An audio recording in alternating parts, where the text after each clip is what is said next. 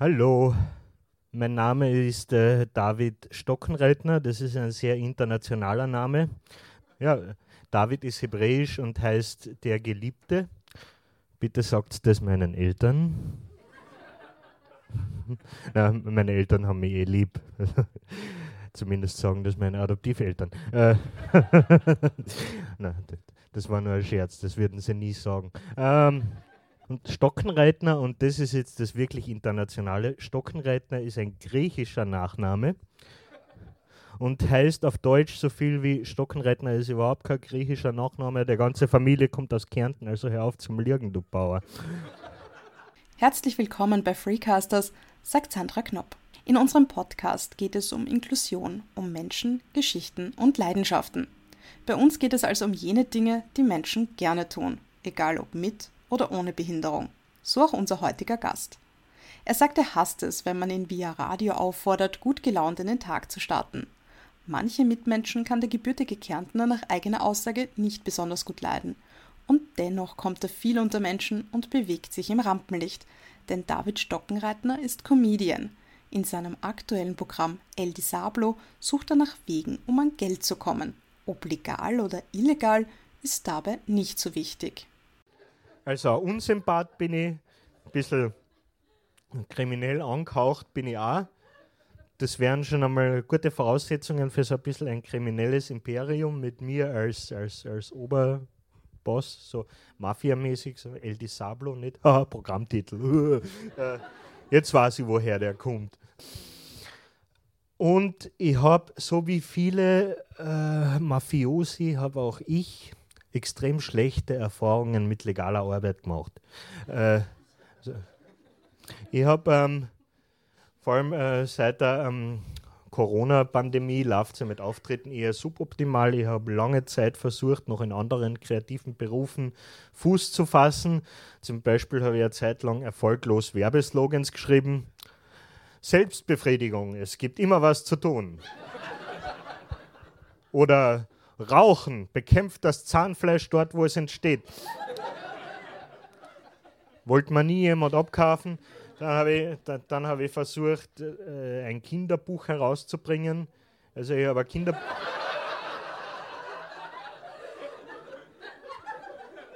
ist nichts Böses, es ist ein ganz liebes Kinderbuch. In dem Kinderbuch geht es sehr viel um das Thema Wahrheit und das trägt den Titel Mami und Papi haben sich nicht mehr lieb und das ist deine Schuld.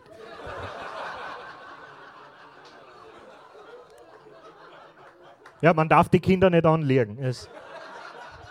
Man muss ihnen sagen, wie es ist. Äh, dieses Buch äh, gibt es auch für gleichgeschlechtliche Paare mit Papi und Papi und Mami und Mami.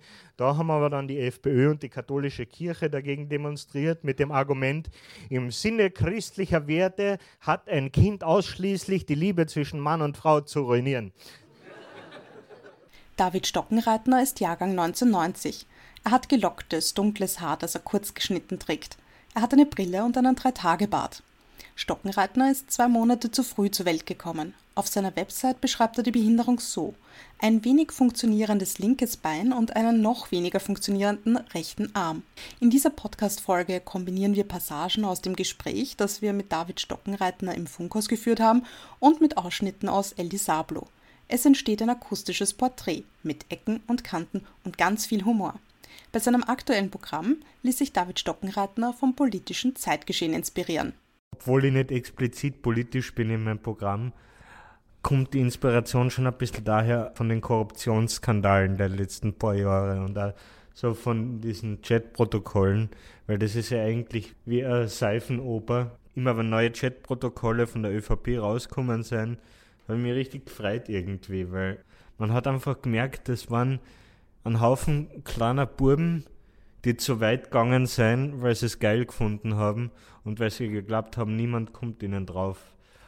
Da haben sich sehr viele Leute berechtigterweise darüber aufgeregt, aber ich habe mir dann also gedacht, so, wenn du die Gelegenheit hättest, so zu sein wie die, würdest du das nicht einmal machen, so nur einmal auszuprobieren, wie es ist.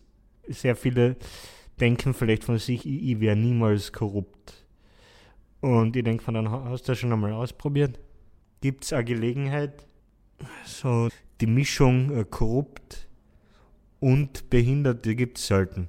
Und es wird auch von der Gesellschaft vielleicht unbewusst behinderten Menschen nicht, oft nicht zugetraut, dass sie verschlagen und hinterhältig sein können. Und das wäre aber ein wichtiger Schritt in Richtung Inklusion. Es sollte auch, wenn man es salopp ausdrücken will, behinderte Arschlöcher geben. Für einen Comedian ist es wichtig, dass die Gags stets sitzen. Folglich kommt dem gesprochenen Wort große Bedeutung zu.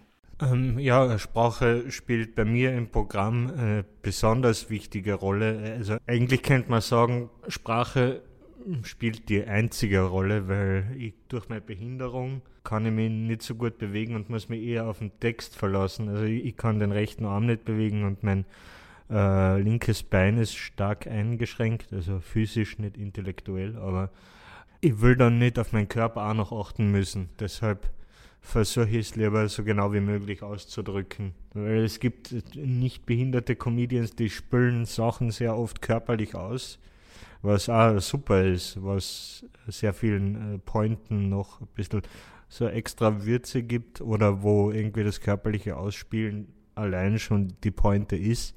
Aber bei mir geht das nicht so. Und deshalb muss ich auf die Sprache besonders achten und ich muss mich auf meine Texte verlassen können. Sprache und Talent sind das eine.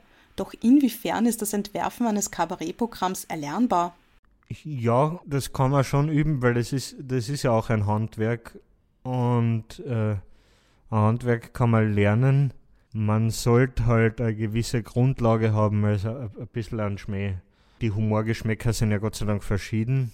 Man kann es schon üben. Also es ist ein gewisser handwerklicher Aspekt dabei. Also wenn man jetzt den Humor von einer leeren Badewanne hat, dann wird das wahrscheinlich nicht funktionieren, egal wie gut man handwerklich ist oder wie viel man theoretisch drüber weiß. Aber wenn eine gewisse Grundlage da ist, dann geht das schon. Viele mögen sich fragen, was der Unterschied zwischen einem Kabarettisten und einem Comedian ist. Wir haben das David Stockenreitner gefragt und so hat er geantwortet. Es gibt so die Annahme, dass Kabarett politisch ist und Stand-up-Comedy nicht. Das ist ein kompletter Blödsinn, weil es gibt irrsinnig gescheite und politische Stand-up-Comedy und gleichzeitig irrsinnig flaches Kabarett. Es ist nur in Österreich ist die Unterscheidung fließend eigentlich, weil in Österreich ist immer noch alles, was unterm Strich lustig sein soll oder die Leute zum Lachen bringen soll, ist Kabarett in Österreich. Und so allgemein würde ich sagen, in der Stand-up-Comedy sind die Erzählbögen kleiner, also es sind kürzere Geschichten, die oft einmal gar nichts miteinander zu tun haben. Also das kann man sich, ein Stand-up-Programm in seiner reinsten Form kann man sich fast so vorstellen wie, wie ein Musikalbum. Da haben die einzelnen Songs oft auch nicht viel miteinander zu tun. Die haben einen Beginn und ein Ende und dazwischen ist oft kein Übergang mit der Analogie kann man sich recht leicht zurechtfinden zwischen die zwei Genres. Und ich glaube auch, dass Kabarett näher am Theater ist als Stand-up. Weil im Kabarett wird, also wenn man es jetzt so unterscheiden würde wie in Deutschland, also zwischen Kabarett und Comedy. Wo verortest du dich persönlich mehr? Eher im Stand-up, weil ich bin jetzt sehr theatral und ich singe auch nicht, ich habe auch jetzt keine Lichtwechsel, ich habe keine Musik, äh, ich habe einfach nur ein Mikrofon und das war's. Und äh, je nach Veranstaltung oder Auftrittszeit kann ich meinen Erzählbogen eher runder machen oder wirklich so wie ein Musikalbum, wo eine Nummer, die nächste, dann die nächste und dann fertig, ohne dass die Nummern irgendwas miteinander zu tun haben. El Disablo besteht aus mehreren kleinen Geschichten. Stockenreitner arbeitet viel mit Ironie und Überzeichnung. Ob das nun schwarzer Humor ist, möge jeder für sich selber entscheiden. Ich bin ein Fan von schwarzem Humor. Wovon ich kein Fan bin, ist, wenn jetzt jemand auf Biegen und Brechen zum schwarzen Humor hindrängt. Weil das versuche ich zum Beispiel auch nicht. Ich, ich habe schwarzen Humor sehr gern, aber wenn ich jetzt eine Pointe habe oder einen Witz habe, der nicht düster ist, aber trotzdem gut, dann versuche ich den nicht auf Biegen und Brechen dorthin zu bringen ins Düstere, sondern dann lasse ich ihn so, wie er ist. Aber wenn ich jetzt die österreichische Kabarettszene ein bisschen so vor meinem geistigen Auge quasi Revue passieren lasse oder mir vor Augen halte, dann ist doch fast ja jeder im schwarzen Humor daheim. Ich habe noch kaum jemanden gesehen, der sagt, ich mache alles außer schwarzen Humor. Ist das ein Kabarettisten-Comedy-Phänomen oder hat das andere Wurzeln? Ich weiß nicht, ob das was Österreich-spezifisches ist, aber es bezeichnen sich schon so viele Kabarettisten und Comedians als schwarzhumorig. Das hat für mich schon fast jegliche Bedeutung verloren. Wo ich mir dann denke, okay, so arg ist das jetzt auch nicht. Also, wenn da jetzt in irgendeiner Beschreibung drin steht, der oder die Performerin hat einen sehr schwarzen Humor, dann schaue ich es mir an und denke mir oft so, na, na, eigentlich nicht. Und ich habe auch gelesen, dass eines deiner großen Vorbilder Josef Hader ist. Stimmt das? Und wenn ja, warum? Ja, das stimmt, weil er einer der ersten ist, die ich gesehen habe und weil er mit Worten so gute Bilder zeichnet. Und das versuche ich auch so, so gut wie möglich zu machen. Also je genauer und klarer das Bild ist, das durchs Erzählen entsteht, desto besser ist die Pointe irgendwie, weil man sich dann da so reinversetzen kann wenn es so vage ist, dann leidet oft der Witz drunter. Also ich finde es gut, wenn man Sachen möglichst genau beschreibt. Wir haben den Comedian auch gefragt, wo ihm die besten Witze einfallen. Die Antwort war erstaunlich einfach. Vielleicht geht es euch ja auch so.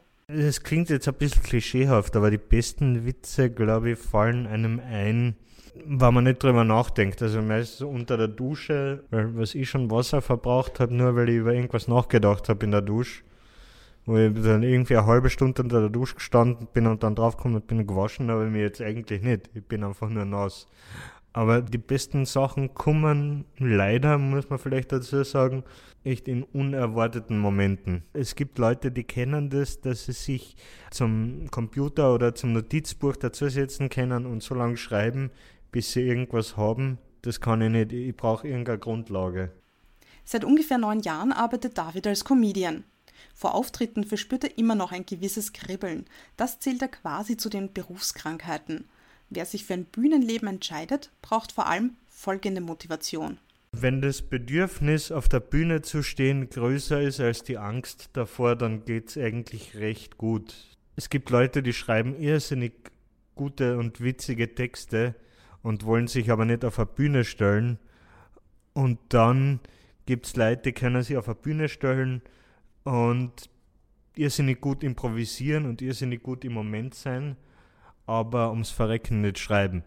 Und das hat beides seine Berechtigung. Und ich glaube, um sich auf eine Bühne zu stellen, gehört äh, vor dem Mut erst einmal das Bedürfnis danach. Ich glaube, sonst bringt es nichts. Aber wenn du jetzt, du hast gesagt, beim ersten Auftritt warst du so nervös und hast nicht einmal das Publikum anschauen können.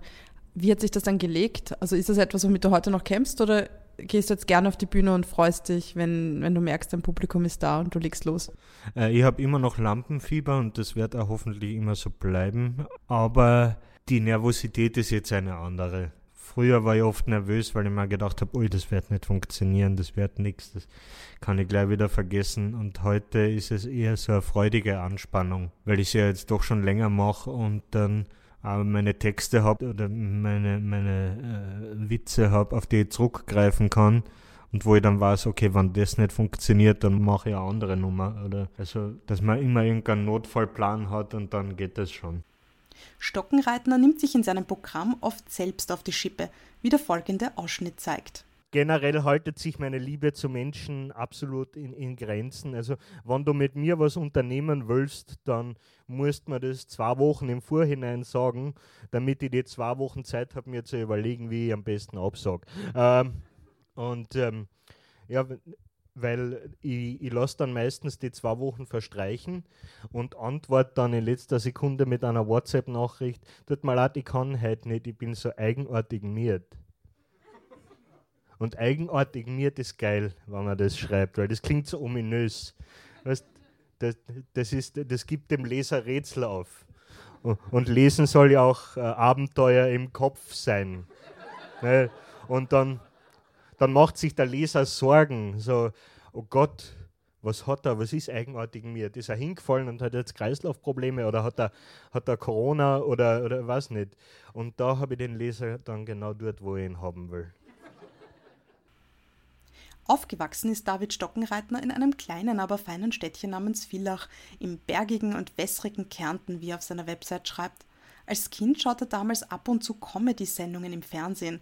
Auch wenn er damals noch nicht alle Witze verstehen kann, ist ihm klar, er will, wie seine Vorbilder auch, Menschen zum Lachen bringen. Mr. Bean, Jim Carrey und Leslie Nielsen, eigentlich, das waren so die ersten, weil es sehr viel äh, Physical Comedy war und äh, muss man sich in der Welt noch nicht so auskennen, um zu verstehen, warum das lustig ist.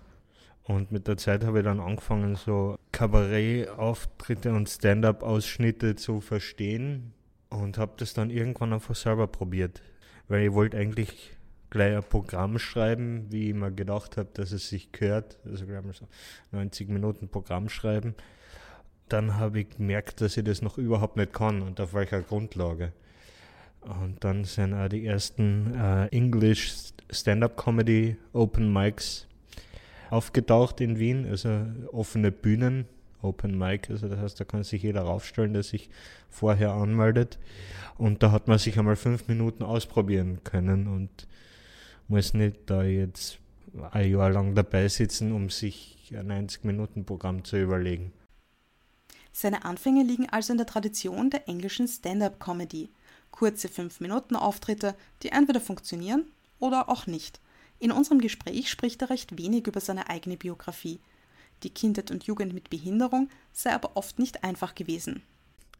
Kindergarten war furchtbar, Volksschule war okay und Hauptschule und Oberstufe war dann wieder furchtbar. Also ich warte immer noch, bis sich der Satz, die Schulzeit ist die beste Zeit deines Lebens bestätigt. Also hätte ich bisher nichts davon gemerkt. Mir gefällt so, wie es jetzt ist. Ich bin eigentlich nie gehänselt worden oder bewusst ausgeschlossen worden, aber eine Kindheit und eine Pubertät mit Behinderung ist wirklich niemandem zu empfehlen. Das wirst du vielleicht ein bisschen nachvollziehen können. als Teenager ist man eh schon so schon geplagt genug, weil man nicht weiß, wo hinten und vorn ist. Und dann mit einer Behinderung auch noch dazu, weil man dann oft äh, aus gewissen Situationen ausgeschlossen ist, ohne dass die bewusst jemand ausschließen will, sondern du bist dann ausgeschlossen, weil du einfach merkst, okay, da kann ich nicht mit. Das geht so nicht. Meinst du damit gewisse Sachen wie Sportwochen oder was meinst du damit? Ja, ja, genau. Und da ist halt schlecht, wenn man in einem Umfeld aufwächst, das, auf, das so auf Sport ausgerichtet ist. Ich glaube, das ist Österreich übergreifend. Wir haben so einen Sportfetisch, den ich überhaupt nicht verstehe. Und das sage ich jetzt auch nicht nur, weil ich eine Behinderung habe, sondern ich verstehe ihn einfach nicht. Was ist so geil dran? Ich verstehe es nicht. Du meinst mit einem Berg runterzufahren? Ja, oder auf einen Berg raufzuklettern. Wie ist es dann eigentlich dann dazu gekommen, dass du von Kärnten nach Wien gekommen bist? Also wann war das und, und wie war das dann auch für dich? Ähm, ich bin nach Wien gegangen, weil ich gedacht habe, ich will studieren, habe ich ja eine Zeit lang gemacht. Also ich habe einen Bachelor gemacht in Theater, Film und Medienwissenschaft und dann habe ich irgendwann fast zeitgleich mit dem Studienanfang habe ich den ersten Comedy-Auftritt gemacht oder ich weiß nicht, da habe ich vielleicht schon ein Jahr studiert, bevor ich den ersten Auftritt gehabt habe. Dann habe ich mir so gedacht, uh, mein erster Auftritt war nicht komplett scheiße. Vielleicht sollte ich das beruflich machen. Also ein bisschen zu viel Selbstvertrauen habe ich damals gehabt. Und es hat dann doch relativ lang gedauert, bis ich so weit war, dass ich es beruflich machen habe können. Jetzt muss ich trotzdem mal nachfragen zum ersten Auftritt, ähm, weil an den wird man sich ja ewig erinnern. Wo war das? Wie war das? Und hattest du Lampenfieber und wie bist du damit umgegangen? Also ganz viele Fragen auf einmal, aber wie war der erste Auftritt? Der erste, ich war so nervös, dass ich glaube ich in fünf Minuten zweimal aufs Klo gegangen bin. Dann auf der Bühne war ich so nervös, dass ich nicht einmal habe stehen können. Also ich war, ich habe total gezittert am ganzen Körper.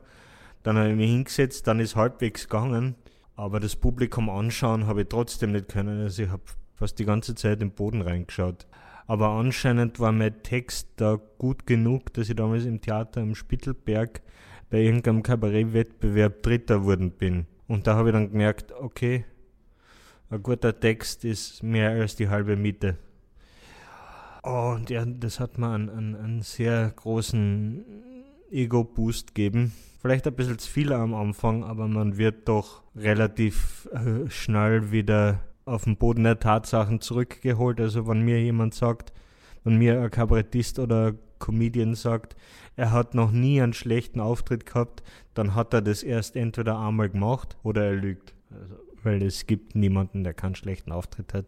Das Thema Behinderung zieht sich auch durch das Solo-Kabarett El Disablo. Wir bringen hier nur einen kleinen Ausschnitt, damit nicht zu viel verraten wird.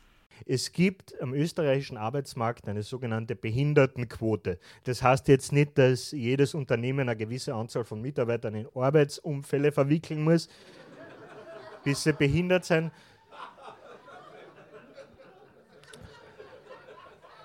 Sondern das heißt, ein Unternehmen muss ab 25 Mitarbeitern mindestens einen Behinderten oder eine Behinderte einstellen, sonst muss das Unternehmen eine Strafe zahlen. Wisst ihr, wie hoch die Strafe ist? 267 Euro im Monat. Äh, ich bin jetzt kein Arbeitsmarktexperte, aber 267 Euro im Monat ist, glaube ich, billiger, als wie wenn du jemanden einstößt. Äh, wer auch immer sich das ausgedacht hat, hat das Prinzip einer Strafe nicht verstanden. Eine Strafe muss bestrafend sein und nicht eine, eine attraktive Alternative. Wenn, wenn du wegen irgendwas verurteilt wirst, dann darfst du das Strafmaß ja auch nicht aussuchen. Da geht ja der Richter nicht her und sagt, Sie auf, Sie kriegen von mir entweder 10 Jahre Gefängnis oder ein Bussi aufs Bauche. Aber überlegen Sie es sich gut. Es wird ein sehr kratziges Bussi. Mum, mum, mum. Weil ihr wahnsinnig trockene Lippen. Wie weit darf Humor gehen? Gerade in Bezug auf Behinderung, aber vielleicht nicht nur. Es kommt immer darauf an, wer was zu wem sagt. Und wenn man sich darüber im Klaren ist und wenn man diese Parameter für sich abgesteckt hat, dann kann man im Zweifelsfall auch jeden Witz verteidigen, wenn man sich das genau überlegt hat. Also in welcher Situation bin ich, in welcher Situation ist das Publikum, was darf ich machen, was darf ich nicht. Weil zum Beispiel ich mache mich ungern lustig über Leute, die noch eine schwerere Behinderung haben als ich. Außer ich stöße ähm, satirisch über alle anderen. Also dann schon. Und was Humor darf, das muss, glaube ich, jeder mit sich selber ausmachen. Und man hat auch als Zuhörer oder Zuhörerin oder Zuschauerin das Recht, sich von äh, Witzen und von Comedy oder Kabarett angegriffen zu fühlen. Das ist vollkommen legitim. Aber man sollte sich vielleicht nicht erwarten, dass irgendjemand was dagegen tut. Oft wisse man aber erst im Nachhinein, wo die Grenze ist, weil man sie überschritten hat, meint Stockenreitner nachdenklich. Ihm geht es nicht um Provokation um der Provokation willen, sondern schlicht um einen guten Witz. Ich höre oft von Leuten, vor allem ohne Behinderung, dass ihnen bei meinen Sachen oft das Lachen im Hals stecken bleibt. Ich weiß nicht genau, was ich mit dieser Aussage anfangen soll, weil erstens einmal ist das nicht meine Absicht, dass euch das Lachen im Hals stecken bleibt. Und zweitens einmal, ich habe die Behinderung und nicht ihr. Also so, sie ist auch nicht ansteckend, also ihr könnt ruhig lachen. Und äh, von einem Menschen mit Behinderung habe ich das noch nie gehört. Also die, die müssen nicht so lange überlegen, bis sie lachen. Christoph hat sich die bisherigen Programme von David Stockenreitner angehört. Ihm ist dabei aufgefallen, dass sich die Gags, die einen Behinderungsbezug haben, meist gegen David selbst richten. Absicht oder Zufall? So irgendwie so ein Mittelding. Manchmal ist es Absicht, manchmal ist es Zufall. Und äh, also ich versuche jetzt nicht extra noch äh, Pointen über meine Behinderung einzubauen, sondern wenn mir was anderes einfällt, was nicht mit der Behinderung zu tun hat, aber trotzdem sehr gut ist, dann lasse ich es auch drin. Und außerdem, ich möchte ja auch irgendwann ein bisschen, ich bin ja nicht in erster Linie behindert, sondern in erster Linie bin ich, bin ich äh, Komiker. Und die Behinderung spielt natürlich eine große Rolle, weil es halt mein Leben beeinflusst, jeden Tag und ich kann sie auch nicht verstecken und brauche das auch nicht. Aber ich, ich bin Komiker und möchte meine Pointen so vielfältig wie, und meine Themen so vielfältig wie möglich gestalten. Was sind denn eigentlich so Sachen, die dich so selber zum Lachen bringen? Also ist das Situationskomik aus dem Alltag? Sind das so geskriptete Sachen? Was, worüber lachst du? Sind das Witze oder Alltagsanekdoten? Was bringt dich so richtig zum Lachen? Also alles von dem, was du jetzt gerade aufgezählt hast. Wenn ein Witz gut ist, ist er gut, egal wo er herkommt oder womit er zu tun hat. Und ich mag absurde Sachen sehr gern. Auch oft Sachen, über die niemand anderer lacht. Nicht, weil es jetzt ein düsterer oder schwarzer Humor ist oder eine, eine düstere Thematik, sondern weil es halt einfach oft einmal auch nur Geräusche. Zum Beispiel, wenn ich Musik höre, Frank Zappa, der hat sehr viele Instrumentalstücke, wo er gar nicht singt. Und trotzdem ist irgendwie das, was er mit Instrumenten macht, so witzig, dass ich echt Tränen lachen muss. In seinem Programm macht sich David Stockenreitner auf humorvolle Art und Weise Gedanken, ob es nicht besser wäre, die eigene Behinderung noch plakativer zu präsentieren. Wenn sich ein Comedian diese Frage stellt, kommt dabei Folgendes raus. Ich bin eigentlich recht zufrieden mit meiner Behinderung. Äh, ich habe gedacht, das reicht. Also, aber ich habe vor kurzem in Berlin gespielt und da ist äh, nach der Vorstellung so ein 18-Jähriger auf mich zugekommen, der hat dann gesagt, äh, deine Behindertenwitze würden viel besser zünden, wenn du mehr humpeln würdest. So auf Gott los. Und zuerst war ich ein bisschen offended, äh, dann habe ich na drüber nachgedacht und er hat recht. Ich bin, ich bin wirklich zu wenig behindert für meine Comedy. Ich, ich werde ich wär jetzt meine Bühnenpersona von Grund auf ändern. Ich werde es bei zukünftigen Auftritten so machen. Äh, ich hinke mit beiden Beinen, lass mich dann nach drei Schritten auf die Bühne fallen, spiele mein Programm im Liegen, sabbernd und schreiend, weil wann schon behindert, dann richtig, weißt voll Klischee. Bei der Hälfte ungefähr mache ich mir in die Hosen, krampf ein bisschen und am Ende kommt Licht ins Dunkel in den Saal und dort Spenden sammeln. Gab oder gibt es einen Moment, in dem der Comedian denkt, dass er es geschafft hat? Das wird hoffentlich nie passieren. Also jetzt habe ich es geschafft. Das habe ich mir schon so oft gedacht, wann ich mir das selber fragen werde. Aber ich glaube, dass man sich selber sagt, jetzt habe ich es geschafft, das ist gar nicht so gesund.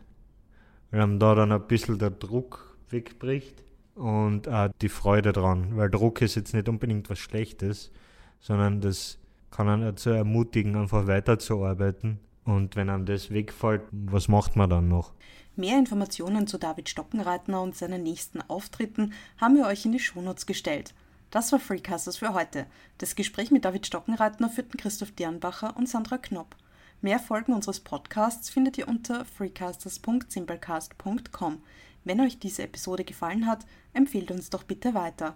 Wir sind auf allen gängigen Podcast-Plattformen wie Apple Podcasts, Spotify und Google Podcasts abrufbar. Wir würden uns auch über eine gute Bewertung freuen. Am Mikrofon verabschiedet sich Sandra Knopp.